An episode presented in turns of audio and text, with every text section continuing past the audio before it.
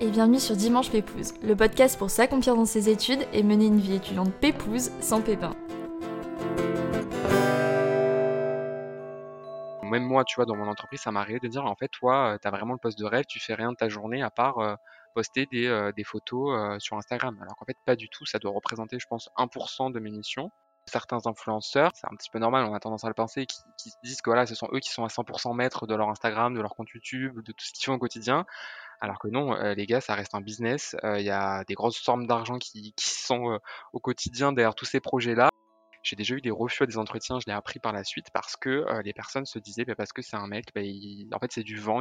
J'ai envie de dire, c'est vraiment toi seul qui es maître de ton destin et c'est toi seul avec tes choix et ton combat au quotidien qui va réussir à atteindre tes objectifs. Ah là là, l'influence et les réseaux sociaux. On en entend parler encore et encore en ce moment, sans jamais vraiment connaître ce milieu, encore rempli de préjugés et qui n'a de cesse de faire débat. Alors aujourd'hui, je vous propose de découvrir non pas un influenceur, mais une de ces personnes qui a décidé de faire de l'influence et des réseaux sociaux son métier en travaillant du côté de la marque et aux côtés également des influenceurs. Aujourd'hui, c'est donc mon acolyte Mehdi qui va vous présenter son parcours. Alors qu'il était destiné par ses profs à arrêter ses études après le collège, Mehdi a aujourd'hui un bac plus 5 en marketing et communication et il est manager à 22 ans. Rien que ça. J'espère de tout cœur que cet épisode résonnera pour ceux qui nous écoutent aujourd'hui. Si c'est le cas, n'hésitez pas comme d'habitude à laisser des petites étoiles, un avis ou à partager l'épisode à vos potes pour faire grandir mon petit podcast et à permettre à chacun du coup de passer un dimanche pépouze.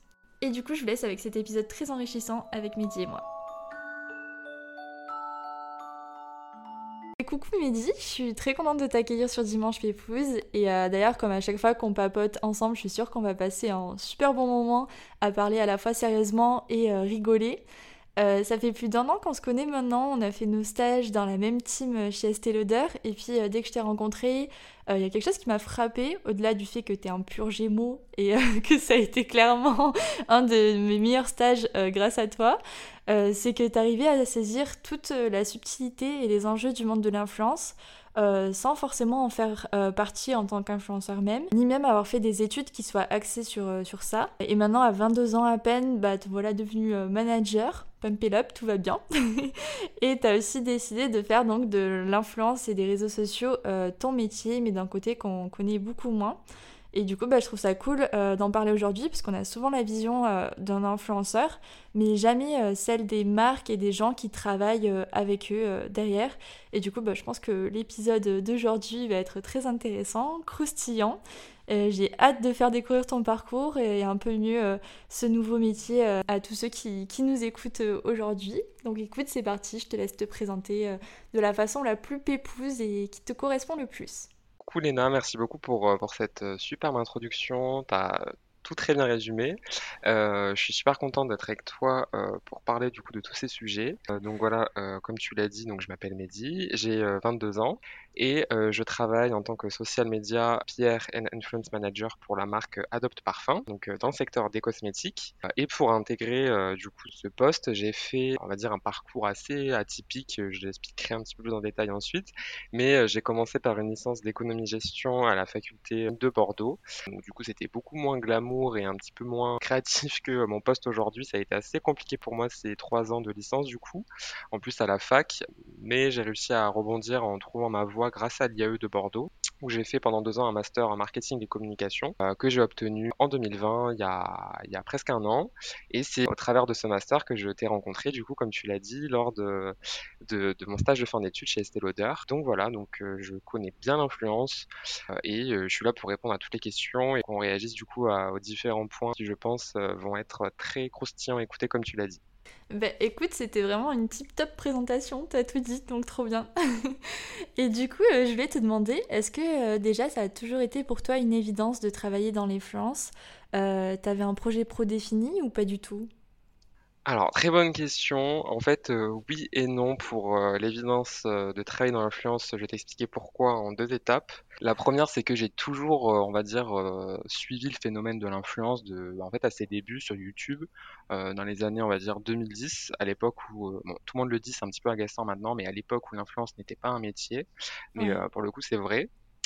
Donc j'ai toujours été super attiré par ce domaine-là, dans le sens où j'ai toujours été fasciné par ce nouveau moyen d'expression, bah, du coup digital, le fait qu'on peut vraiment rencontrer d'autres personnes, partager sa passion, ses engagements, s'exprimer plus ou moins facilement sur sa personnalité, puisqu'on est derrière un ordi ou un téléphone, donc ça permet aussi de d'enlever quelques barrières qu'on pourrait avoir à, exprimer dans la vie réelle. Donc voilà, j'ai suivi un peu tout ça sans forcément me dire euh, c'est mon, ça sera mon métier plus tard, parce qu'à l'époque, je crois que j'avais, j'étais un jeune adolescent, je devais avoir 12, 13, 14 ans. À côté de ça, donc du coup, euh, comme tout le monde, on se forge un petit peu son, imaginaire de sa vie future professionnelle euh, à l'adolescence, donc durant le collège. Et c'est vrai que à cette période, euh, j'étais pas forcément un exemple, dans le sens où j'ai eu ma petite période de rébellion quand j'étais au collège. Et, et c'est vrai que j'ai toujours voulu travailler, par contre, ça c'est vrai, dans la communication. J'ai toujours aimé parler, comme tu le sais, le lien avec tout le monde. j'ai toujours aimé aussi la créativité.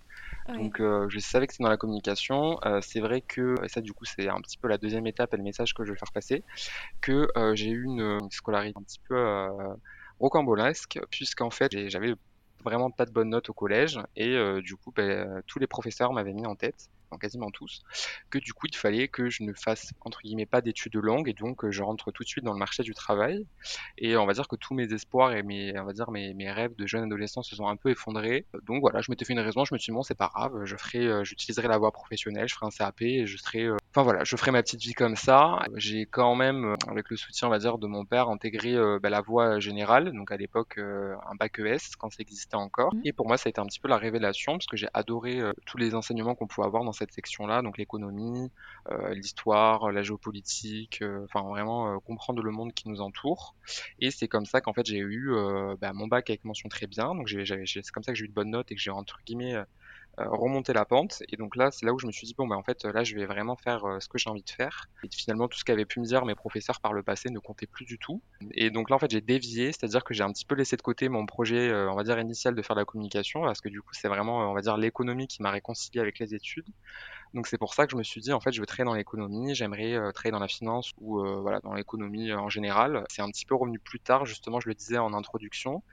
c'est quand j'ai été en licence économisation pendant trois ans que je me suis rendu compte que l'économie finalement c'était pas du tout fait pour moi. Donc ça je trouve que c'est un deuxième message important à faire passer, c'est que on a le droit de se tromper, on a le droit de d'entreprendre des, des chemins et de se rendre compte que finalement c'est pas les bons et c'est pas pour autant qu'on ne peut pas rebondir et tu vois repartir sur un chemin qui nous convient plus. Donc c'est quelque chose qui est quand même arrivé euh, beaucoup dans ma vie comme tu vois.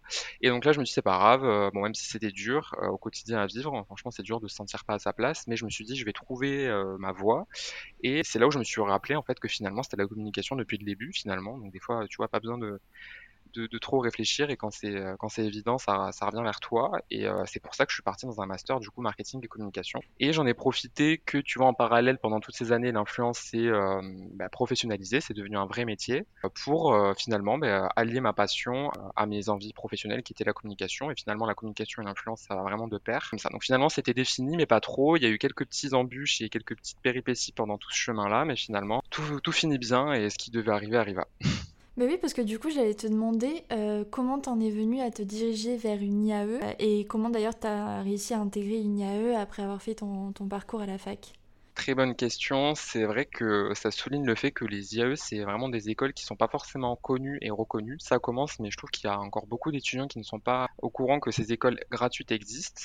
Euh, ou mmh quasi gratuite. On va dire, voilà, on paye juste les frais d'inscription qui sont vraiment minimes comparés aux écoles de, de commerce euh, classiques euh, comme on les connaît toutes et tous. donc déjà, un IAE, en fait, c'est une école de commerce universitaire, c'est-à-dire que ça appartient à l'université. Donc c'est pour ça que c'est sous le régime, on va dire, de l'université.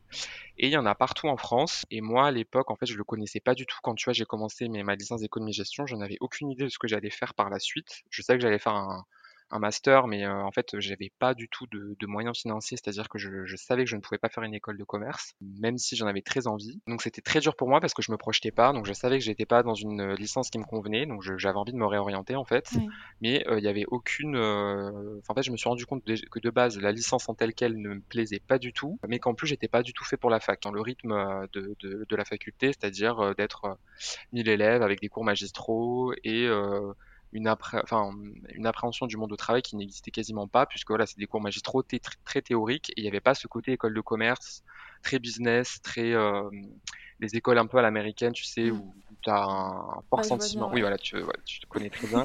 Ou en même temps, tu as le côté un peu école, euh, école de commerce à l'américaine, avec euh, des soirées, tout ça. Enfin, tu as un sentiment d'appartenance et un entre-soi qui se développe que j'y avais pas du tout à la faculté. J'ai fait mes recherches et j'ai entendu parler de ces IAE-là. Du coup, qu'il y en avait un d'ailleurs à, à Bordeaux, donc dans la ville où j'ai étudié en licence. Donc, on m'a expliqué qu'en fait, il fallait passer un concours à l'entrée. Score IAE message, euh, ce qui est voilà, un peu comme le Taj Mahal pour ceux qui connaissent. Et ensuite, bien sûr, il y a une étude de- du dossier, tout ça. Et du coup, j'ai cherché en fait une composante qui allie à la fois le marketing et la communication parce que j'aimais les deux et euh, bah, je voulais un peu étudier les deux. Et il faut savoir que, bon, peut-être que ça a changé aujourd'hui, mais je ne crois pas que l'IAE de Bordeaux, c'est le seul IAE à proposer un master marketing et communication. Coup, chaque IAE enseigne ses propres masters, ses propres spécialités. C'est pour ça que j'ai postulé à ce master-là, qui a d'ailleurs un taux d'admission très bas. Donc c'est vrai que c'est quand même euh, très dur d'y rentrer. Mais voilà, si on a un bon dossier, si euh, on montre qu'on est motivé, on peut, on peut y rentrer. Ok, ok. Et du coup, bah, j'aimerais bien qu'on parle maintenant de, tes stages. Est-ce que ça a été simple pour toi de trouver tes stages? Comment tu t'y es pris? Et, euh, et qu'est-ce qui t'a plu d'ailleurs dans tes différents stages? Est-ce que ce sont justement ces expériences-là qui t'ont vraiment permis de mettre le mot euh, sur le type de métier que tu recherchais? Alors, mes stages, j'ai fait trois stages euh, durant mon cursus après le bac en fait.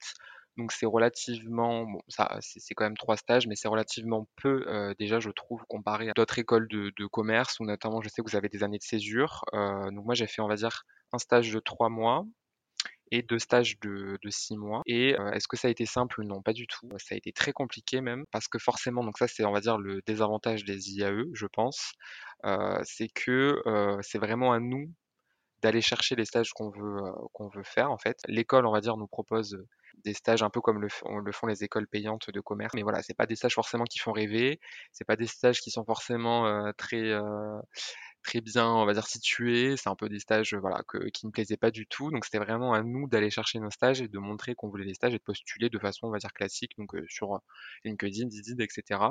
Et c'est vrai que par contre les IAE, bon, je trouve que ça s'améliore, mais on n'a pas forcément un réseau d'entreprises aussi bien établi qu'une école de commerce comme Catch par exemple. Mais ça commence à le faire, il y a quand même un peu un réseau alumni qui commence à se développer et on le ressent. Forcément au début, dans tes premiers stages, euh, j'étais moins on va dire exigeant, donc j'ai fait euh, des stages dans des startups.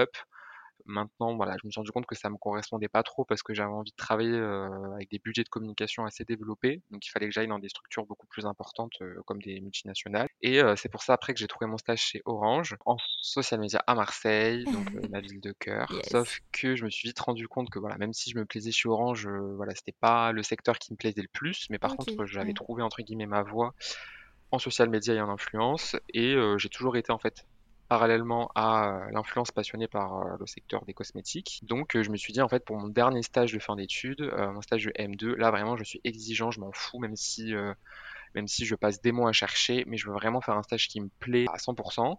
Donc là, je me suis dit, c'est bon, là, tu cherches un stage en social media influence, mais dans le secteur des cosmétiques. Et là, ça a été encore plus compliqué que mes deux anciens stages, parce que, comme tu le sais, c'est un secteur qui est très fermé. En fait, Ouais. le, à, à la fois le secteur de l'influence, mais aussi à la fois le secteur des cosmétiques. Donc, les deux ensemble, c'est pas trop le meilleur combo. Donc, euh, bon, certes, j'avais déjà un stage en social media, mais j'en avais, j'ai aucune expérience en cosmétique. Mais voilà, j'ai eu quand même Fanny, si tu passes par là, à qui je fais coucou et que j'embrasse, qui m'a fait confiance et qui a euh, vu que j'étais vraiment passionné par ces deux domaines-là, donc qui m'a fait confiance, qui m'a donné ma chance. Et, euh, et voilà, mais c'était pas évident. Ouais.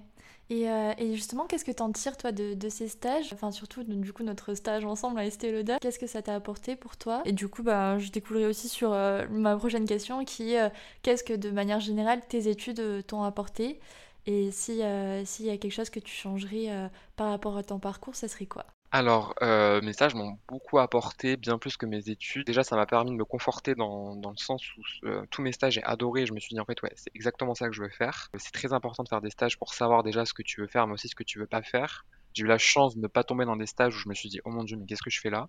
Mais ça arrive, et euh, c'est bien aussi Mm. que ça arrive parce qu'au moins ça permet vraiment de se, de se projeter de façon beaucoup plus concrète. Et pour moi, en fait, les stages, c'est vraiment là où tu, tu apprends. C'est-à-dire que c'est là où tu apprends un métier, où tu te prépares au marché professionnel et euh, à ton entrée sur le monde du travail. Euh, les stages, c'est pour ça que c'est très important pour moi d'en faire beaucoup, au maximum. Euh, des fois, je sais qu'on a des stages facultatifs, on n'est pas obligé, notamment en première et deuxième année, je crois, euh, de licence ou de bachelor. Euh, pour moi, il faut le faire. c'est vraiment ce qui compte. Et en fait, on va dire que de plus en plus, c'est un petit peu mon conseil pour le marché sur le monde du travail. on nous demande, même si on est junior, je pense que tu as dû le voir, minimum 2 à 3 ans d'expérience. Donc en fait, on veut qu'on sorte d'études, mais qu'on ait 2 à 3 ans d'expérience. C'est un petit peu, tu dis un petit peu, bah, c'est pour ça qu'en fait, il faut vraiment avoir un maximum d'expérience possible. Euh, et c'est pour ça que les stages, franchement, c'est ce qui fait la différence quand tu arrives sur le marché du travail et que tu peux mettre en avant que même si c'était des stages, justement, mais tu as quand même au final de façon cumulée deux à trois ans euh, d'expérience. En plus, moi, j'ai eu la chance d'être stagiaire, mais quand même d'avoir des missions très responsabilisantes. Au final, j'ai pas passé, voilà, j'ai pas eu des stages un petit peu, tu mmh, fais mmh, les photocopies et tu t'attends toute la journée sur ton siège, sur ta, chaise que la, journée passe. Non, pas du tout. Et c'est pour ça que je conseille aussi d'aller dans des structures. Après, c'est un peu compliqué de, de, le dénicher, de le savoir avant d'y entrer, mais vraiment, lors des entretiens, poser des questions sur vos missions et il faut vraiment essayer d'estimer si effectivement tu vas avoir beaucoup de missions. Ouais, ça c'est hyper important si, voilà, si vraiment tu es destiné à entreprendre des projets concrets de A à Z ou si tu vas juste assister une personne en fait. Et voilà, quoi, attendre que les journées passent. Donc c'est vraiment super important. Euh, et j'ai trouvé personnellement aussi que les stages à Paris étaient beaucoup plus enrichissants que les stages dans d'autres villes. Bon, après, c'est parce qu'aussi c'est des stages dans des, dans des groupes, donc dans les multinationales, parce que les budgets alloués en communication, donc ça c'est pour, je pense, pour le secteur de la communication, euh, font la différence. C'est-à-dire que quand tu travailles en social media, si tu es dans une startup et que tu as zéro budget et que tu peux pas, on va dire, euh, faire des vraies campagnes de com en, ligne, euh, tu te retrouves vite à bah, gérer des comptes Instagram avec euh, centaines d'abonnés et concrètement, voilà, tu t'apprends pas vraiment et tu comprends tu comprends pas vraiment voilà comment tu peux travailler ça de façon bah, à une échelle plutôt macro macro en fait avec des budgets à l'international et ça je trouve que c'est mieux de l'apprendre quand tu vas dans des structures qui ont du budget. Ouais, t'es vite limité. Et après, s'il y avait quelque chose que tu referais autrement par rapport à tes études, ça serait quoi? Ouais.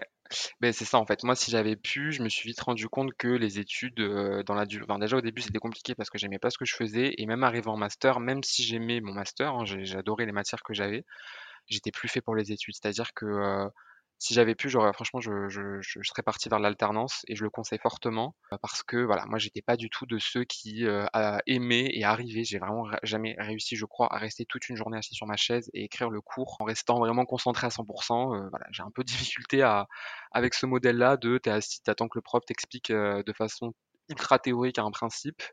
Donc c'est vrai que pour moi, voilà, les cours, le master pour moi, ça a juste été une fin en soi, c'est-à-dire ça m'a permis de dire, ok, j'ai un bac plus 5 en fait, euh, mais en soi, c'est pas mon, mes études et mes journées passées à l'IE de Bordeaux qui m'ont appris mon métier. Ça m'a appris à réfléchir, ça m'a appris, enfin, ça m'a donné la culture générale, ça m'a appris à m'organiser, à, tout ça, mais ça m'a pas appris le métier que je vis aujourd'hui, tu vois.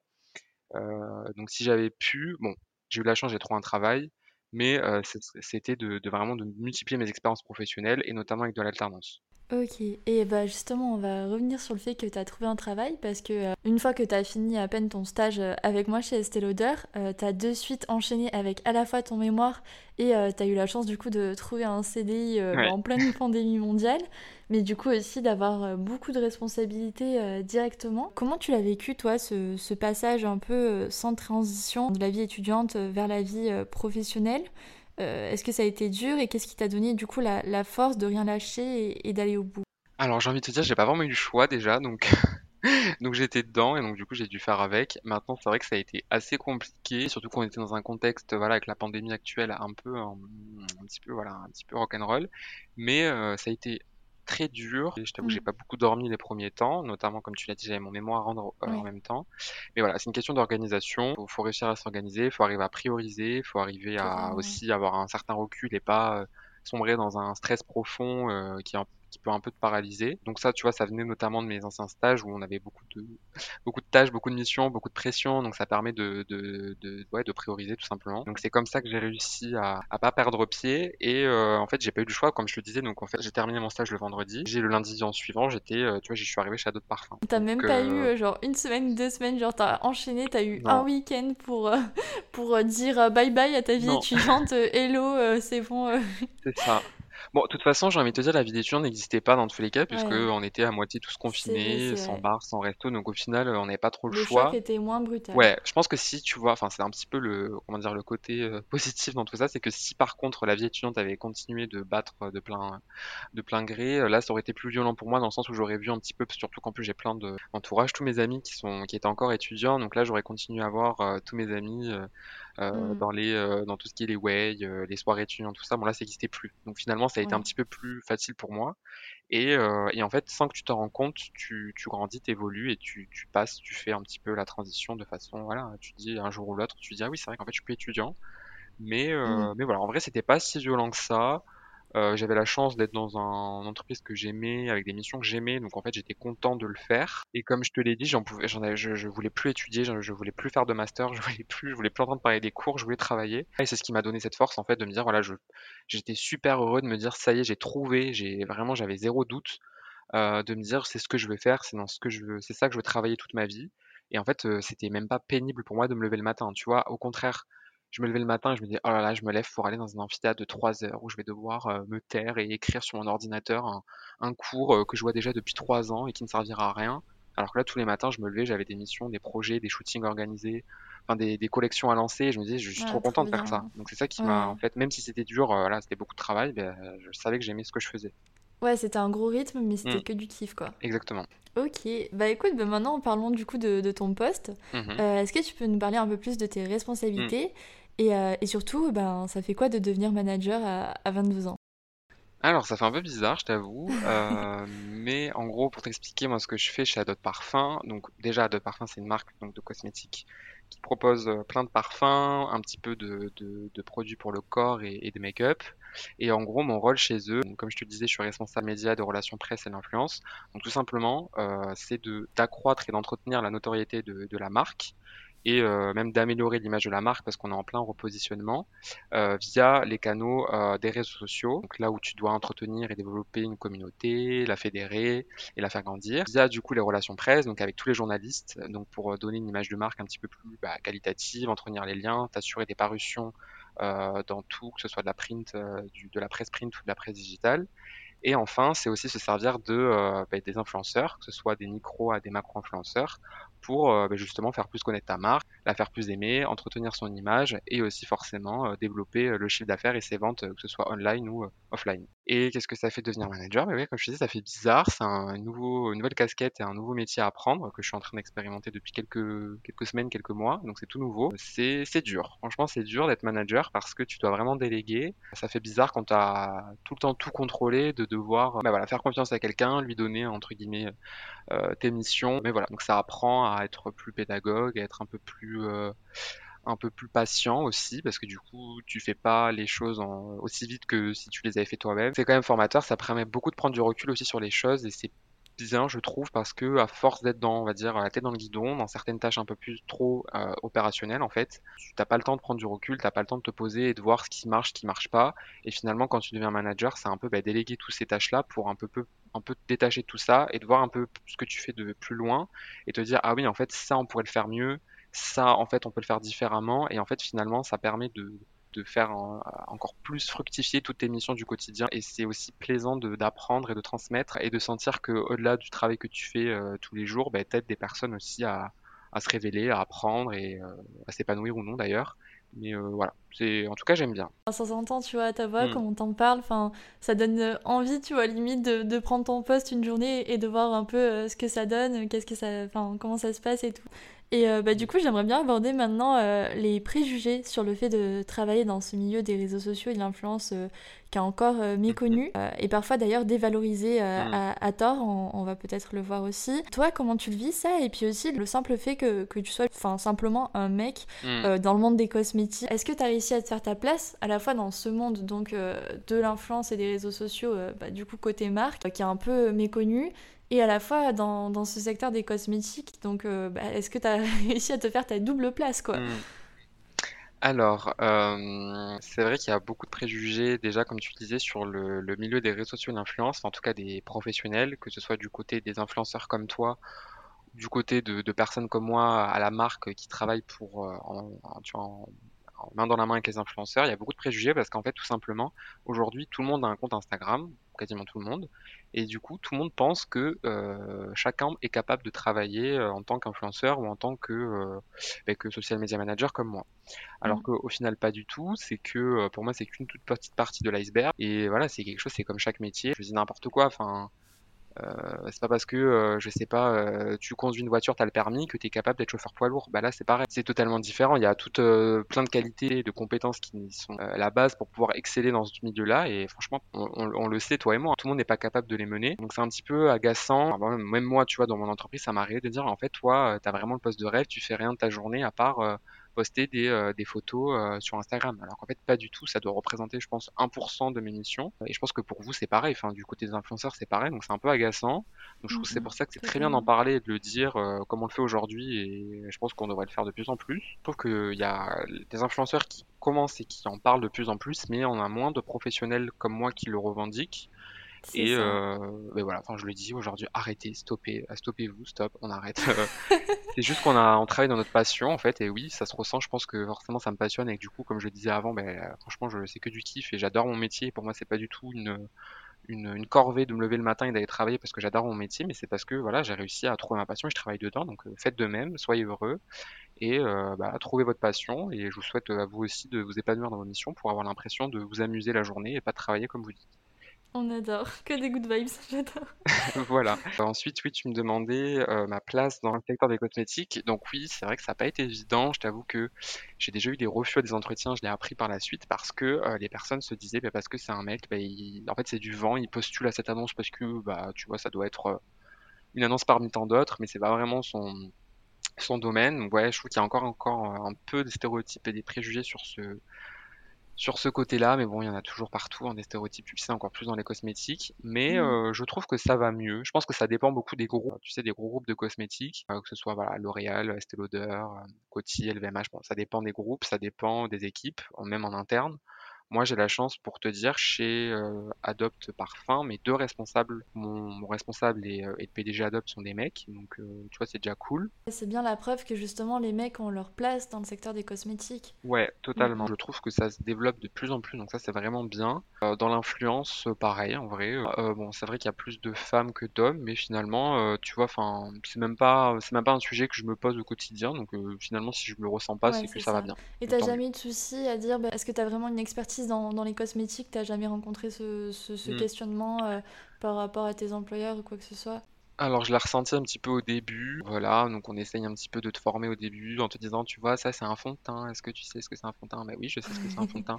Donc euh, après voilà, quand rapidement tu commences à briser la glace et à donner des idées et à montrer qu'en fait euh, tu, connais limite mieux que la personne en face de toi, ça, voilà, ça fait taire et du coup après on te fait confiance et maintenant tu vois, on vient même me consulter pour te dire euh, parfois, on me demande un petit peu mon aide dans, euh, tu vois, dans les masques, future gamme homme ou, ou, non. Enfin, voilà, en général, on me fait confiance. On a bien vu que je maîtrisais euh, le sujet, voilà, parce qu'il faut montrer forcément, ça en parlant, en communiquant, qu'on montre que non, on fait taire les bouches et on brise, on brise les bah, stéréotypes. chapeau, trop bien. Bah écoute, maintenant j'aimerais bien aborder euh, la partie un peu euh, croustillante de cet épisode euh, sur le milieu de, de l'influence, donc d'un point de vue mhm. professionnel interne, c'est-à-dire du côté marque et non du côté influenceur mhm. dont on entend bah, souvent parler. C'est le début de ma carrière, donc j'ai pas de me faire mes ennemis, mais oui, c'est comme dans chaque secteur, dans chaque milieu, il y a des avantages, des inconvénients, des gens bienveillants, des gens mauvais. Pour moi, ce qui est hyper important de dire aujourd'hui, c'est toutes les personnes qui suivent des influenceurs et qui sont sur Instagram, on le répéterait jamais assez, mais Instagram, ce n'est pas la réalité, tout comme les influenceurs, ce ne sont pas forcément la réalité non plus. Bon, après, attention, hein, il y a des, c'est comme partout, il y a des influenceurs plus ou moins euh, euh, honnêtes, sincères, spontanés et bienveillants, tout comme il y en a des moins bien. Donc, il n'y a vraiment pas, pas de généralité à faire sur ce sujet-là, mais euh, c'est vrai que je trouve qu'aujourd'hui, euh, c'est vrai que voilà, il y a une, surtout, je pense auprès des jeunes adolescents, euh, je vois beaucoup des fois des adolescents qui, sont totalement fans euh, de certains influenceurs, voilà, qui pensent que tout, que ce soit entre guillemets des, des super-héros, c'est un petit peu normal, on a tendance à le penser, qui, qui disent que voilà, ce sont eux qui sont à 100% maîtres de leur Instagram, de leur compte YouTube, de tout ce qu'ils font au mmh. quotidien, alors que non, les gars, ça reste un business, il y a des grosses sommes d'argent qui, qui sont au quotidien derrière tous ces projets-là, donc tu as des équipes de, de X personnes qui travaillent derrière, tu as des agences, tu as, des, as des, des, bah, des, euh, des, agents du coup, tu as des chefs de projet stratégiques, tu as des créateurs de campagne, tu as des... Euh, des incubateurs maintenant, les agences pour moi c'est comme des incubateurs euh, qui représentent les talents qui sont là pour dénicher justement à partir d'un d'un profil, d'un influenceur type qui aujourd'hui a 10 000 abonnés, j'ai n'importe quoi, Euh, voilà, en fait, c'est des, c'est un peu comme des, tu vois, les, les créateurs de boys band à l'époque, ben c'est pareil. Si aujourd'hui tu ressembles à ça, euh, toi, chez toi, il y a tel, tel potentiel. Si tu fais ça, ça, ça, si tu fais tel sujet sur ton compte, si tu fais ça, tu vas gagner vite en followers, tu vas faire un partenariat avec telle marque. Enfin, tu vois, c'est des, Mm. des incubateurs, c'est, ils te propulsent et tout est Mm. réfléchi en fait. Donc il y en a qui sont encore euh, comme toi indépendants et qui font ça de façon totalement bah, spontanée et par passion, et t'en as d'autres aujourd'hui qui en font leur business et qui réfléchissent tout euh, qui tout est calculé pour, euh, pour, euh, bah, pour atteindre Mm. leur but. Donc après, très bien, c'est super pour eux, on est content que ça marche, mais il faut arriver à prendre du recul sur ça et à se dire que bah voilà, c'est c'est un métier, donc euh, c'est pas forcément la réalité. Il faut pas qu'on se crée forcément des, des, tu vois, des, des, des complexes ou euh, des stéréotypes face à ça parce que bah, c'est des professionnels qui, qui sont encadrés pour euh, développer leur image et les rendre euh, de façon, euh, tu vois, les pimper de ouf pour que euh, on, on voit que sur Instagram que le côté beau de leur vie et, et même de leur Mm. corps, Mm. tu vois. Et après, pour moi, ça soulève un autre problème, c'est que bah, on pense pas assez euh, à toutes les personnes derrière, comme, comme moi, dans l'ombre, qui travaillent dessus et euh, qui travaillent même Il beaucoup. faut penser à midi. Ouais, c'est ça. Pensez à moi. Euh, J'ai pas envie de, de, de casser du sucre, mais c'est que des fois, euh, tu vois beaucoup en ce moment, tu sais, des partenariats influenceurs et, et marques. C'est l'in- l'influenceur qui est mis en avant et qui, voilà, on a l'impression que c'est lui qui, euh, qui a tout fait derrière et qui a contribué à tout ça, mais tu as aussi euh, pas mal de personnes de la marque C'est ça, t'as toute une équipe derrière, c'est pas que, l'influ- que le travail d'un d'un influenceur, quoi. C'est ça. Donc après, bon, tout dépend de l'entreprise, tout dépend de l'influenceur, tout dépend du projet. T'en as où il y a plus d'influenceurs qui rentrent en compte ou pas, mais des fois, enfin je vous le dis, ça arrive que des fois, euh, bah, l'influenceur ne fasse quasiment rien. Donc euh, ça, je le sais parce que bah on sait tous comment ça fonctionne quand t'es dedans, on parle entre nous et il y a, c'est un petit monde, hein, l'influence. Moi, ça m'est jamais arrivé personnellement. Heureusement, j'ai jamais rencontré ce, ce cas de figure-là, mais j'ai eu des échos, oui, de certaines, de certaines marques. Voilà, c'était un, si c'était pas cet influenceur, ça Mm. aurait été un autre. On l'a juste euh, sélectionné parce que c'était bah, une promesse de tel, tel chiffre d'affaires derrière. Donc si c'était pas lui, ça pouvait être un autre. Et, et voilà, c'est un peu comme l'industrie de la musique. Euh, je sais pas si vous le savez, mais voilà, il y a des titres hyper connus de chanteurs qu'on adore euh, qui de base n'étaient pas bookés sur le sur l'album. Et si c'était pas lui, c'était un autre chanteur tout aussi connu. Ben là, c'est Mm. exactement pareil. Et euh, bah, les influenceurs, ils sont juste pris pour leur image et euh, voilà, ils sont pas, ils le savent et ça leur va très bien d'ailleurs. Des fois, tu sais, de ne pas être impliqué parce qu'ils ont, ils disent, enfin, ils ont pas forcément le temps. On fait tout pour eux, mais c'est juste à la fin son nom qui se retrouve dessus, qui sont, sur- ils sont d'ailleurs du coup sur les photos. Mais, euh, mais voilà, c'est pas sa collection, euh, c'est pas, euh, c'est pas son travail, mais c'est son Ouais. image quand même. Bon après c'est un, tu vois, ça arrange les deux côtés, donc, euh, donc tant mieux. Mais c'est pour ça que je dis, voilà, faites attention à ce que vous voyez, prenez du recul. Et des fois, on a l'impression de se dire, oh là là, mais c'est des personnes qui travaillent. impossible de faire tout ça. C'est vraiment, tu sais, des fois, ça va même te faire culpabiliser en tant que, que personne, te dire, mais moi, j'y Mm. arrive pas, tu vois. Enfin, j'arrive pas à faire tous ces projets. Comment ils font? Ben en fait, ils font parce que tout simplement, il y a 15 personnes derrière aussi. Donc, c'est juste gardez-le en tête. Et, euh, et après, attention, il y a quand même des influenceurs qui le font. Il y a quand même des surhumains euh, comme, ben, comme toi, Léna. Je vois que tu, tu fais tout toute seule et t'as personne qui t'aide. euh, donc, euh, ça, ça existe, mais, euh, Mm. mais voilà. Il faut faire attention et il faut pas être dupe et penser que tout ce qu'on voit est réel, tout simplement. Ok, bon, ben, je trouve ça trop cool d'avoir abordé un, un peu euh, ce sujet-là et ça permet d'avoir euh, une autre vision. Euh, bah écoute, maintenant j'aimerais aborder euh, une question qui va à la fois te faire revenir entre le présent et le passé. Comment tu définirais le midi d'avant tes études et euh, le midi Hmm. d'aujourd'hui? Oula. Euh, bonne question. Pour moi, il y a eu un, quand même un, un changement dans le sens où, avant mes études, je pensais vraiment pas que j'allais réussir à, à trouver euh, ma passion. C'est-à-dire, j'avais beaucoup d'appréhension. Tu sais, quand on te dit toute ta vie, euh, voilà, il faut vraiment que tu trouves ta voie. On te met la Hmm. pression, tu dois tout le temps trouver, bah, faire une décision et te dire, je vais dans telle section, dans telle licence, dans telle école, et t'as l'impression que ton choix va être décisif Mhm. Euh, et que ça va bousculer le sens de ta vie. Euh, j'ai franchement avec tout ça et toute la pression qu'on voyait, je me disais c'est pas possible, je vais me planter, euh, je vais me retrouver dans un poste qui, enfin, pour moi c'était pas possible de trouver, tu vois, un métier où tu te sens à 100% à l'aise parce que forcément tu allais devoir faire plein d'erreurs entre guillemets pour trouver ta place. Bon, ce qui a un peu été le cas dans mes études. Et en fait, je me rends compte que non, j'ai, ah, même si tu vois, j'ai justement une- des études un petit peu particulières où j'ai dû euh, réfléchir et euh, me repositionner, ben, ça m'a permis au moins de, de trouver directement mon métier qui me plaisait à 100%. Donc je dirais qu'avant mes études, j'étais vraiment pas sûr de moi, j'étais hésitant, j'avais pas d'expérience et j'étais jeune tout simplement, c'est normal, hein, c'est la jeunesse. J'étais pas sûr de moi, je me, je me, me remettais beaucoup en question parce que voilà, forcément t'es pas à ta bonne place, donc tu t'investis pas dedans, donc t'as pas les notes qu'il faut, donc t'as l'impression de- d'être nul en gros, donc tu te remets beaucoup en question, alors qu'aujourd'hui après tout ça, je me dis qu'en fait, euh, tout ce qui, tout ce qui a été fait a été fait de la meilleure des façons, parce que ça m'a permis justement de me rendre compte de toutes ces choses-là et d'arriver là où je suis aujourd'hui. Ça t'a construit en fait. Ouais, exactement. Donc je regrette pas du tout finalement, même si on, on peut faire toujours les choses mieux, comme je te disais avec de l'alternance par exemple. Ça me conforte dans l'idée aussi que j'avais beaucoup de frustration. Et ça, c'est un message que je tenais à faire passer aussi parce que je n'avais pas euh, fait entre guillemets le parcours idéal de euh, tu rentres dans une école euh, de commerce Mm. classée top 5, voilà, t'es pas HEC, t'es pas t'es pas à l'EM Lyon, t'es pas à ça, et t'as l'impression que du coup bah tu vas galérer toute ta vie, tu n'auras pas des postes à responsabilité ou des postes dans des boîtes qui, sont entre guillemets cool pour toi. Bah franchement, euh, pas du tout. Euh, c'est pour ça que l'IAE, je le mets vraiment et j'espère vraiment que ça va être de plus en plus connu. Parce que vraiment, euh, si tu vraiment motivé, que tu as envie d'atteindre un objectif, donc moi en l'occurrence, travailler dans l'influence dans le secteur des cosmétiques, même si c'est un prédisposé quand tu fais HEC et que tu as d'expérience euh, dans tous les grands groupes de Paris, euh, bah, c'est pas pour autant que si tu viens de l'IAE de Bordeaux et que tu as fait des stages ailleurs, tu vas pas réussir à arriver à ce, Mm.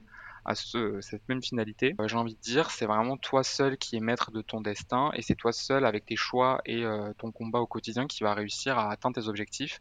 Donc peu importe que tu passes par, euh, par euh, tel ou tel chemin, c'est vraiment la finalité qui compte. T'as vraiment raison de mettre l'accent dessus. Enfin, même moi, c'était une pression que je me mettais en me disant, même au lycée, tu vois, je me disais, mais en fait, enfin, ça veut dire que si je fais pas une des meilleures écoles, surtout que je trouve que surtout en France, on a vraiment ce truc de Ouais, c'est HEC, euh, c'est la totalement. Sorbonne, euh, c'est ci, c'est ça ou rien, tu vois. Ça me te met une telle pression mm, en te disant que voilà, si tu fais pas la meilleure école, mais en fait, t'es rien. Alors que, enfin, c'est tellement mm, important de justement construire son parcours et de, et de créer soi-même ses opportunités. Et ça peut t'apporter tellement plus de valeur aux yeux des mm, recruteurs euh, aujourd'hui qu'une simple école sans mm. forcément avoir eu euh, euh, derrière la motivation de te, de te construire tout seul et d'avoir créé toi-même tes, tes opportunités. Ça met une pression. Alors que comme tu le dis, on peut Mm, mm. très bien s'en sortir si on s'en donne euh, soi-même les moyens.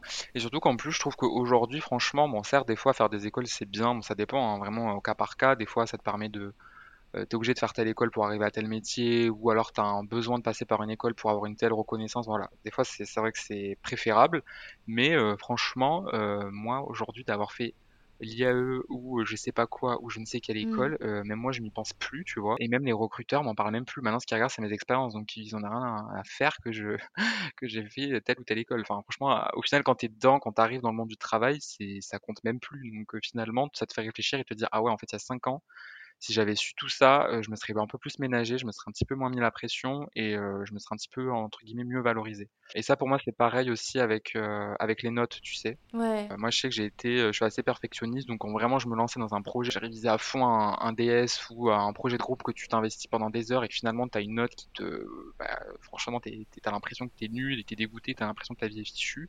Ça, c'est pareil, hein. Ça, au final, cinq ans après, euh, t'y penses même plus. Bah justement, du coup, parce que j'allais te demander euh, quel conseil tu donnerais aux personnes qui nous écoutent pour s'épanouir dans ces études? Bah, en fait, ta réponse, c'est un peu le nom hmm, du podcast, c'est de rester pépouze et de juste se donner les moyens soi-même, quoi. Bon, bah, franchement, dites-vous que moi je crois au destin. Je pense que chaque chose arrive pour une bonne raison. Si aujourd'hui vous avez une galère, un- une embûche, c'est pas grave. Servez-vous de ça pour rebondir et pour comprendre comment vous aurez pu bah, éviter cela, tu vois, et éviter de le, re- le reproduire euh, dans le futur. Forcément, c'est c'est toujours mieux. Mm. Mais, euh, mais voilà, si vous avez un objectif, restez focus sur votre objectif. Et dans tous les cas, peu importe comment vous, vous allez y arriver, vous allez le faire. Et euh, vous en serez d'autant plus fier. Donc, euh, donc voilà, et relativiser, petit truc pour pas trop prendre les choses à cœur, ça m'arrive beaucoup de le faire, mais à chaque fois je me dis, est-ce que cette raison pour laquelle je me mets mal, ça m'atteindra toujours dans 5 ans? Et si je me dis non, ben, c'est que finalement, ça sert à rien. J'ai exactement la même technique. Ben voilà, ben, franchement, vivre avec ça, ça te permet de relativiser, de prendre du recul sur tout et de te dire, ben, en fait, euh, vis ta vie et voilà, t'attarde pas sur des choses futiles, quoi. C'est pas, c'est pas facile à Hmm, faire, parce que moi j'ai un peu, enfin pareil que toi, je prends vachement les choses à cœur et j'ai un peu ce côté hypersensible aussi et tout. Et du coup c'est vraiment quelque chose que j'essaie de me répéter, mais Léna, ça n'a, ça n'aura aucune importance dans 5 ans, c'est pas ça qui va définir ton futur, etc. C'est difficile à faire, mais je hmm. trouve qu'à force de se le répéter, ça se fait. Mm, mm, exactement. Et puis après, c'est bien euh, aussi de pas se comparer. Durant tes études, t'évolues normalement avec beaucoup, tu vois, tes, tes anciens amis du lycée ou tes amis que tu te, tu te fais, et, chacun a son parcours, chacun a sa vie, chacun a ses notes, chacun ses stages. Et euh, il faut pas se mettre en concurrence, faut pas se comparer, faut pas se dire ah lui il a réussi mieux ou lui il a réussi, moi du coup j'y arriverai pas. Chacun est différent, chacun a son expérience, c'est pas pour autant que t'es mieux ou t'es moins bien qu'un autre. Voilà. T'as totalement raison. Euh, Je trouve que c'est vraiment top pour, euh, pour terminer cet épisode. Avant de te laisser, euh, j'aurais la question signature du podcast à, à te Mhm. poser. Est-ce que tu aurais une petite recommandation pépouze pour la fin? Donc que ce soit une musique pour t'ambiancer, euh, une série, un livre, un influenceur du coup, je sais pas. Pas, Mhm. dis-moi ça. Outre euh, ton podcast et ta chaîne YouTube, forcément, Trop qu'on connaît déjà, qu'on connaît bien, euh, je pense que tu le sais déjà, tu connais ma réponse, je sais pas trop, mais c'est moi, c'est ma série du moment. C'est vraiment Ici tout commence sur TF1 Ah, J'en étais sûre.